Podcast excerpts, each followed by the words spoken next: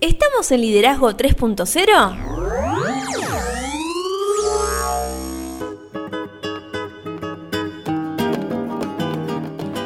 Termina la semana, por eso te damos la bienvenida a Liderazgo 3.0, un espacio que crece día a día y en el que analizamos un tema poco trabajado como es el liderazgo. Quienes conformamos este espacio comprendemos que el liderazgo es un concepto que cambia vidas y lo hacemos con el fin de agregarle valor a cada uno de ustedes, nuestros oyentes. Quien les habla Lorena Gestols y me acompaña este viernes maravilloso el señor Beto S. ¿Cómo le va? Excelente, ¿usted? Muy bien, la verdad que muy bien. Cerramos la semana. Al final, después de 20 semanas más o menos Sí. que lo venimos prometiendo, cumplimos, nos ponemos al día. Sí, y mira, mira de esta manera que terminamos esta, esta segunda semana de julio ya. Sí, allá arriba. Increíble. la verdad que venimos, las últimas tres semanas tenemos dos episodios por semana, me parece. ¿Esta noche lo escucharemos? Es muy probable. ¿Acompañado? Es ¿Sí? muy probable, sí. ¿Nos va a anunciar en las redes? Sí, en las redes lo vamos a anunciar. La verdad es que todavía no tenemos fecha, Ajá, pero una de esas, estaría bueno. ¿quién le dice, no? Que Lo esperamos, nosotros siempre los esperamos. si vayan ahora al mediodía va a tener novedades si es que hay. Perfecto, ¿y dónde nos pueden encontrar? Estamos en Instagram con Liderazgo 3-0, en Facebook como 3.0 Liderazgo, nuestro canal de YouTube es Liderazgo 3.0, nuestra web es liderazgo30.com.ar y usted se refería a que nos podían encontrar en Clubhouse, que estamos como Liderazgo 3-0. Capaz que hoy está. Yo soy muy ansiosa, ya los quiero tener ahí en esa mesa de café analizando todas las cuestiones de liderazgo y negociación y demás. Y todo lo que surja, ¿no? Porque la gente también puede participar. Sí, puede participar y tenemos, vamos a tener talleres, vamos a tener charlas, vamos a hablar sobre comunicación asertiva, sobre negociación, diferentes puntos de liderazgo. La verdad que puede, puede darse algo muy interesante, muy, muy, muy interesante. Qué bueno, bienvenido sea entonces. Sí, así es, vamos a- en busca de seguir creciendo día a día. Pero ¿qué vimos en el último episodio? En el último episodio estuvimos hablando sobre la planeación estratégica para la toma de decisiones, los elementos del plan estratégico y analizamos también el proceso para la toma de decisiones. Y hoy vamos a seguir trabajando este tema tan importante como es la toma de decisiones. Podríamos arrancar hablando de cómo podemos establecer un proceso de toma de decisiones. Me gusta que ya vamos a hablar sobre procesos, cosas que la gente le interesa y le sirven, como para terminar la semana bien arriba y que empiece una nueva semana tomando decisiones de una manera totalmente dis- distinta. Diría que aun cuando no existe un proceso que garantice en su totalidad el éxito de la toma de decisiones, existen diversos modelos cuyas aproximaciones teóricas pueden servir como pilar para el diseño del proceso específico que requiera cada organización en función de sus necesidades particulares. Bien, estuvimos hablando la semana pasada, ah, el lunes en realidad, no fue la semana pasada. No, fue esta. Claro, acerca de que pueden haber un montón de material teórico, pero tenés que buscar el que funcione en vos. Sí, y nosotros la idea es acercarte información que te puede resultar relevante y que quizás algunas cosas las podés aplicar en tu día a día. Por lo menos nosotros lo intentamos hacer y nos funciona. Claro, por eso el ejemplo que analizaremos a continuación es una adaptación general que puede servir como guía, ¿eh? pero no pertenece a un aut- autor particular ni tampoco a una organización, sino que establece algunos lineamientos básicos para su operación. Exactamente, y el primer paso sería la etapa preparatoria, que esta etapa tiene un montón de cosas adentro. Por un lado, el planteamiento de la situación, en el cual claramente eh, nosotros debemos detectar un problema y se pretende identificar de manera general cuáles son las implicaciones de este en el desarrollo de la organización.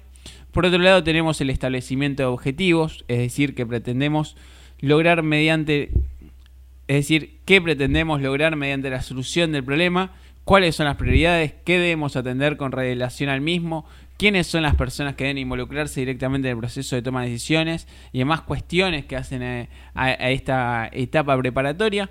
Por otro lado, también debemos entender y darnos cuenta y ver el desarrollo del marco contextual para el diagnóstico, qué importante es poder leer bien un contexto, porque en este punto se debe establecer la posibilidad de analizar el problema en un escenario real o de lo contrario determinar la manera en la que se representará de la forma más precisa.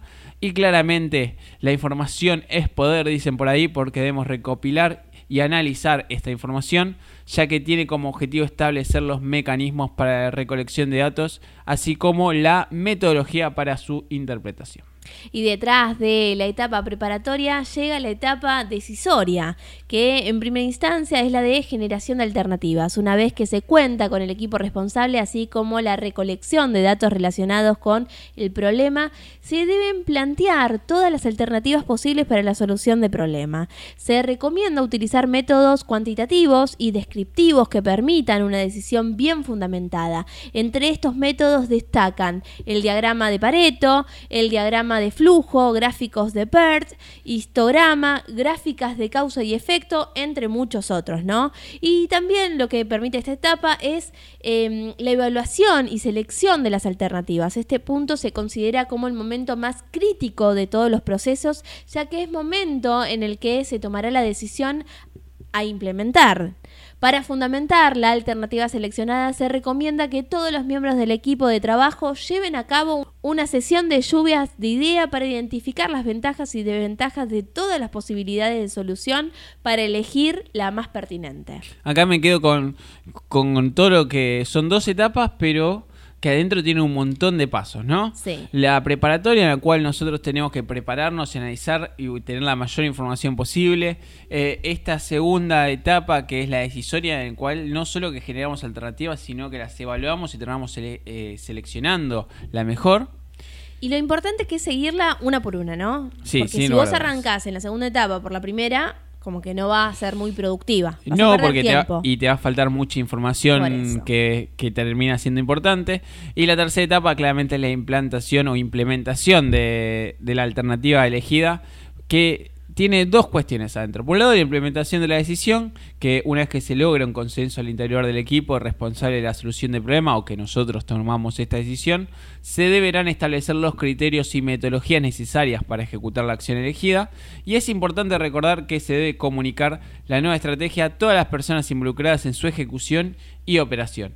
Y lo segundo importante, que es algo que también venimos eh, insistiendo en los últimos episodios, es el seguimiento y control que el hecho de dar solución a un problema no significa que éste desaparezca de manera definitiva, dado que la solución implementada generalmente representa el establecimiento de un nuevo procedimiento y es necesario observar, evaluar y verifi- verificar de manera permanente que realmente represente una alternativa de mejora, al tiempo que se integre a la rutina de operaciones del resto de los procedimientos de la organización. Sí, qué importante este seguimiento, ¿no? Que planteabas vos, que a veces eh, se lo toma como secundarios. Sí, sin lugar a dudas. Y esto claramente eh, importante es tener la lluvia de ideas. Creo que la lluvia de ideas es algo realmente... eh, Y que, sea colectivo. Sí, sí, sí. Inclusive cuando estamos hablando de decisiones en nuestra propia vida, ¿no? Siempre tener eh, una segunda opinión o una, inclusive una tercera opinión en la cual nosotros logremos eh, tener una opinión objetiva, digamos. Una opinión objetiva en la cual nos ayude a, a ver eh, el problema desde un punto totalmente distinto. Claramente esto nos puede llegar a, a favorecer y mucho, sobre todo a la hora de elegir la solución. Sí, totalmente. Yo creo que es todo constructivo esas observaciones. Sí, y lo importante es que debemos entender de que existen muchos tipos de decisiones. Por eso, una vez que la organización ha implementado su propio modelo de toma de decisiones y soluciones de problema, estará en condiciones de identificar las diferentes características de manera habitual. Por su naturaleza, las decisiones se pueden clasificar en principio programadas, cuando se convierten en procedimientos preestablecidos y repetitivos. Por otro lado, tenemos las no programadas, que cuando su incidencia es eventual y se tiene que iniciar el proceso desde la primera etapa. También están las selectivas, cuando se llevan a cabo a partir de opciones previamente con- conocidas, ya sea que se hayan utilizado para problemas similares o distintos, que cuya metodología sea eficaz para la situación del contexto actual. Y claramente este tipo de decisiones debe estar, que son las creativas, que son aquellas que se implementan para situaciones conocidas que requieren nuevas soluciones. Y por supuesto no podemos dejar de mencionar las innovadoras, que surgen en situaciones nuevas que requieren nuevas soluciones. Sí, te diría que eh, en este tipo de decisiones hay un montón de problemas que son muy comunes en este tipo de proceso de solución de problemas y toma de decisiones, porque existen diversos puntos a considerar para poder evaluar si el proceso de toma de decisiones y solución de problemas resulta ser efectivo. Por ejemplo, uno de ellos es la definición prematura de la situación. Es algo que hicimos todo alguna vez, que este resultará ser uno de los errores más frecuentes en el proceso de solución de problemas y toma de decisiones. Ya se ha hecho mención de la importancia de realizar un diagnóstico de la situación fundamentado en datos y hechos reales y en muchas ocasiones se da por hecho lo primero que nos viene a la mente eh, en torno a una situación en particular y lo que limita las posibilidades de dimensionar sus causas, consecuencias y posibles alternativas de solución.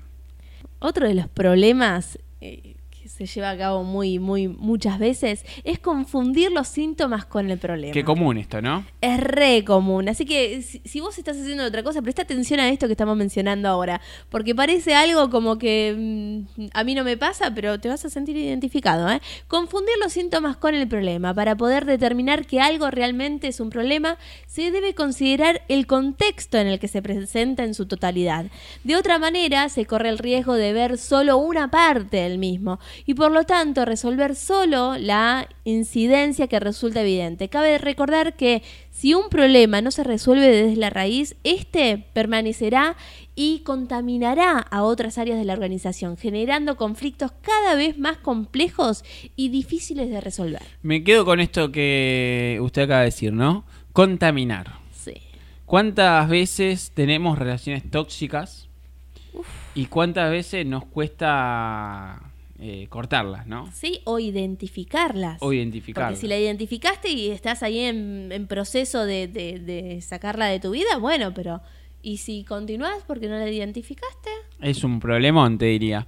Y de hecho, hay otra cuestión que es la racionalidad limitada, que la correcta solución de un problema y por ende la eficaz toma de una decisión dependen de considerar en su totalidad los recursos de los que se dispone y optimizarlos en beneficio de la organización, en especial aquellos relacionados con el tiempo y la cantidad y calidad de información, porque tomar una decisión de manera apresurada y con pocos elementos confiables tendrá como único resultado la generación de conflictos cada vez mayores. Claro, y también existen las limitaciones organizacionales, que toda organización debe poner especial atención en los siguientes aspectos para evitar conflictos que deriven de las estrategias poco prácticas para la solución de problemas.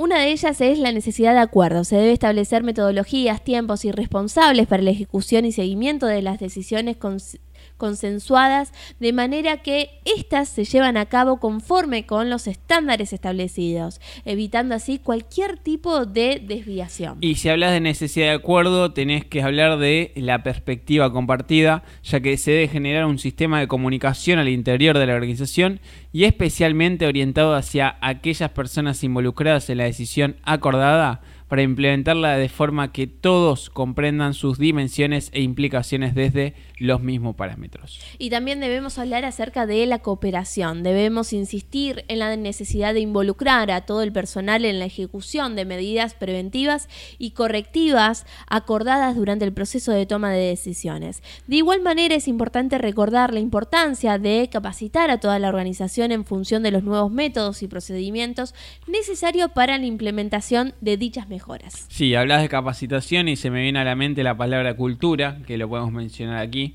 que ya que es responsabilidad de la dirección general y a partir de ella claramente de los mandos superiores, esos que se llaman mandos medios también, el permear a toda la organización en una conciencia constante y continua de detectar incidencias y proponer soluciones de manera inmediata en beneficio de toda la organización. Para ello se necesita contar con dos elementos claves.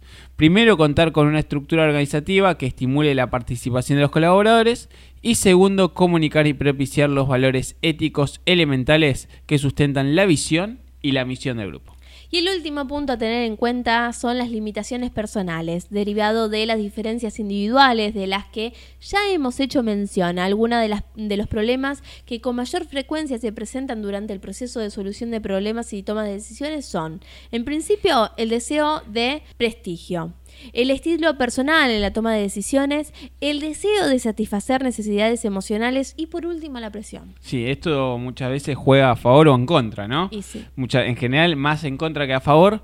Y acá vamos a meter algo que usted prometió en el último episodio. Sí. Eh, algo, una herramienta que es una de las primeras que nosotros usamos en nuestras asesorías, que creemos que es una herramienta que eh, tiene un poder increíble si la sabemos utilizar.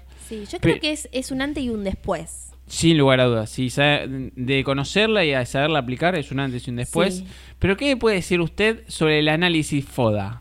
Podríamos decir que actualmente es una metodología considerada como obsoleta por muchas organizaciones a nivel internacional. Sin embargo, paradójicamente, es el punto de partida de dos procedimientos más eficaces para el análisis interno de cualquier organización, la mejora continua y la reingeniería de procesos. Sí, hablando del FODA, podemos decir que una de las mayores críticas alrededor de esta metodología es que se fundamenta en la recopilación de datos empíricos, pero, para salvar dicha situación, es labor de la organización sustentar sus indicadores mediante el uso de procesos estadísticos y de información real. Para ello se utilizan distintos procedimientos, por ejemplo, ya puede ser el diagrama de Pareto, diagrama de flujo, diagrama de causa y efecto y muchos otros que son los mismos que usted mencionaba en el episodio anterior. Así es.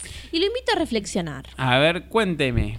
No se puede controlar lo que no se puede medir y no se puede medir lo que no se puede describir. Qué importante, ¿no? Y me quedo con esto de describir para poder luego controlarlo. Nosotros debemos lograr describir de una manera concreta nuestras fortalezas, nuestras oportunidades, nuestras debilidades y nuestras amenazas, que es lo que significa el FODA, ¿no? Y el análisis FODA justamente requiere de la observación y clasificación de información en estas cuatro vertientes. Lo primero lo que le mencionaba, las fortalezas, que si tenemos que dar una definición, podemos decir que son, todos aquellos, son todos aquellos aspectos o actividades que realiza una organización o una persona, porque también lo puedes aplicar a las personas, con un alto grado de eficiencia y sobre los cuales tiene pleno control. Después encontramos las oportunidades, que son todos los eventos del medio ambiente que de presentarse posibilitarían que la organización alcance con mayor rapidez y eficacia sus objetivos. Por su naturaleza, son eventos que se encuentran fuera del control de la organización, ya que en muchas ocasiones están relacionados con las actividades de terceros. Así es, y si hablamos de oportunidades y hablamos de fortalezas, tenemos que hablar de debilidades, volviendo a nosotros, que no son ni más ni menos que los aspectos o actividades que realiza la organización o nosotros mismos con un bajo grado de eficiencia, aun cuando estos se encuentran bajo nuestro control. Esto de cuando yo digo, si no somos buenos en algo, que no está dentro de nuestra fortaleza o, que está dentro de nuestras debilidades, ¿por qué no buscar a alguien que, que, sí lo haga bien, no? Claro. Y si hablamos de la fortaleza, de las oportunidades, de las, de las debilidades, no podemos dejar de hablar acerca de las amenazas, que son los eventos del medio ambiente que cuando se presentan afectan negativamente y de forma significativa los recursos del negocio y que al igual que las oportunidades están fuera del control de la organización. Sí, claramente este análisis FODA se realiza siguiendo ciertos pasos que a continuación podríamos describir como por, si alguna persona lo quiere hacer para, para ella misma o inclusive para sus equipos, lo puede hacer sin problema. Bien, en principio lo que tenés que hacer es realizar una lista de oportunidades. Y si haces una lista de oportunidades, tenés que hacer una lista de amenazas. Y si haces una de oportunidades de amenazas, también tenés que hacer una de fortalezas. Y si haces una de oportunidades, amenazas y fortalezas, claramente tenés que hacer una de debilidades. Y te diría que estas cuatro listas ¿Sí? tienen que ser lo más objetivos posible, tanto para bien como para mal, reconociendo lo que realmente hacemos bien, o sea, no, nada de eso de soy egocéntrico, lo que sea. Claro. Y tampoco achicando nuestras falencias. Y como si fuera eh, con una mano en el corazón, ¿no? Buscando realmente eh, ser lo más objetivos posible, porque en general cuando nos analizamos nosotros mismos tendemos a ser muy subjetivos. A ver, no es necesario que el FODA lo lea más que, vos. No, sí, de hecho es una de las cosas que nosotros siempre imitamos. Nosotros, yo por ejemplo, lo hago una vez por año y creo que nadie del equipo lo ha visto jamás mi FODA.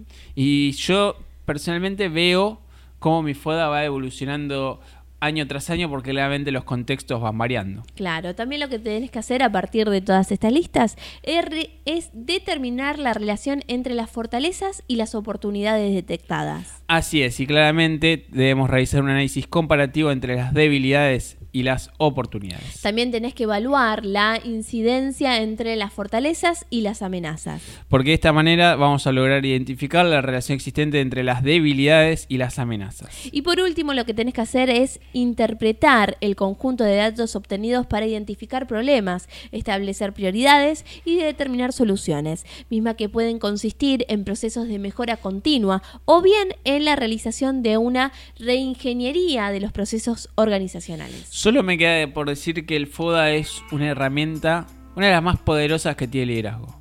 Inclusive cuando, nunca hablamos de coaching en este espacio, pero cuando uno va a estudiar coaching, una de las cosas que nos invitan a hacer es nuestro FODA. Sí. Porque eh, eh, parte de esa base, esa idea tan antigua, que es mucho anterior al liderazgo y al coaching, a cualquier rama que a usted se le venga en mente, que es la del conócete a ti mismo.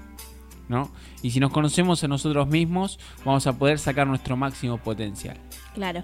Em, yo me quedo con esto que el FODA a veces también depende mucho del contexto. Si bien nosotros creemos que tenemos algunas fortalezas, algunas debilidades, por ahí en contextos donde mm, no estamos tan cómodos, esas fortalezas y debilidades pueden variar. Totalmente. Entonces también es muy necesario que cuando realmente hacemos un cambio rotundo de contexto, Sí. eh, hagamos nuevamente un FODA como para no desequilibrarnos. Sí, y siempre tener, más allá del desequilibrio, la idea creo que sería tener siempre los pies en la tierra. Exacto, sí. Sobre todo eso, ¿no? Pero bueno, comentarios del episodio. Uf, me, me encantó. Me quedo con ganas de hacer nuevamente el FODA. Sí, nos vamos a hacer el FODA entonces. Sí, por supuesto. Próximo episodio vamos a hablar sobre la mejora continua. A ver, eh, el, el- vuelvo al FODA. El FODA eh, en una organización está bueno hacerlo a nivel organ- organizacional y a nivel personal. Sí, inclusive en una organización lo podemos hacer a nivel organizacional, a nivel interdepartamental, Claro. a nivel equipos y a nivel personal de cada persona que, que está dentro de Claro. ese equipo, ¿no? Esos que son a nivel grupales, esos sí se pueden, se pueden dar a conocer. Pero el FODA personal te queda en tu cuaderno. Así es. Y siempre es bueno invitar a que a las personas hagan, no hacerle nosotros el, FODA a los ter- a terceros por una cuestión de que nosotros vamos a ser muy subjetivos y hay un montón de cosas que no sabemos de la otra persona por más que creamos conocerla hace años. Claro, porque ahí, ahí juega algo también de nuestras emociones. Sin lugar a dudas, inteligencia emocional, los primeros episodios de esta segunda temporada. Nos pueden encontrar en Instagram con liderazgo 3-0, en Facebook como 3.0 liderazgo. Nuestro canal de YouTube es liderazgo 3.0. Nuestra web es www.liderazgo30.com.ar y estamos en Cl- Clubhouse como liderazgo 3-0. Y si les gustó el podcast, Compártanlo para que podamos seguir agregando valor a más personas. y nos retiramos sin antes decirles que tengan un excelente viernes, un excelente fin de semana. Nos vemos el día lunes. No somos muchos, no somos pocos. Pero estamos todos locos. A menos que se haga un compromiso, solo hay promesas y esperanzas, pero no hay planes. Peter Drucker. No somos muchos, no somos pocos, pero estamos todos locos. No somos muchos.